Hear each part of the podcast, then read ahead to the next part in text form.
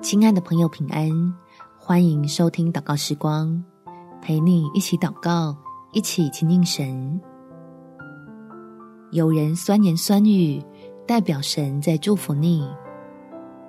在诗篇第三十七篇第一到第二节，不要为作恶的心怀不平，也不要向那行不义的生出嫉妒，因为他们如草快被割下，又如青菜快要枯干。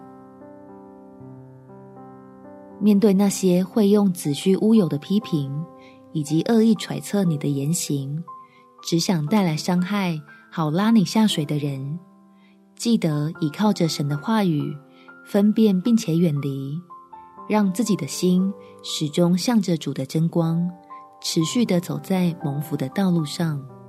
我们一起来祷告：天父，我能谨守自己蒙恩的身份。不去跟那些制造仇恨的人纠缠，就是一件值得感谢你的事情了。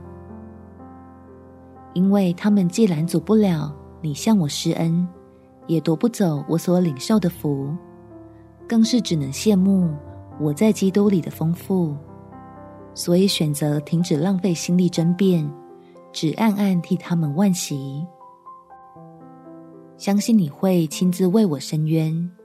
同时保守我的心怀意念，回归到你要使我好处的地方去，学会与讨厌我的人平和的相处，在不完美的人身上看见你无比的怜悯跟慈爱。感谢天父垂听我的祷告，奉主耶稣基督圣名祈求，阿们。祝福你，在神的爱中有美好的一天。耶稣爱你，我也爱你。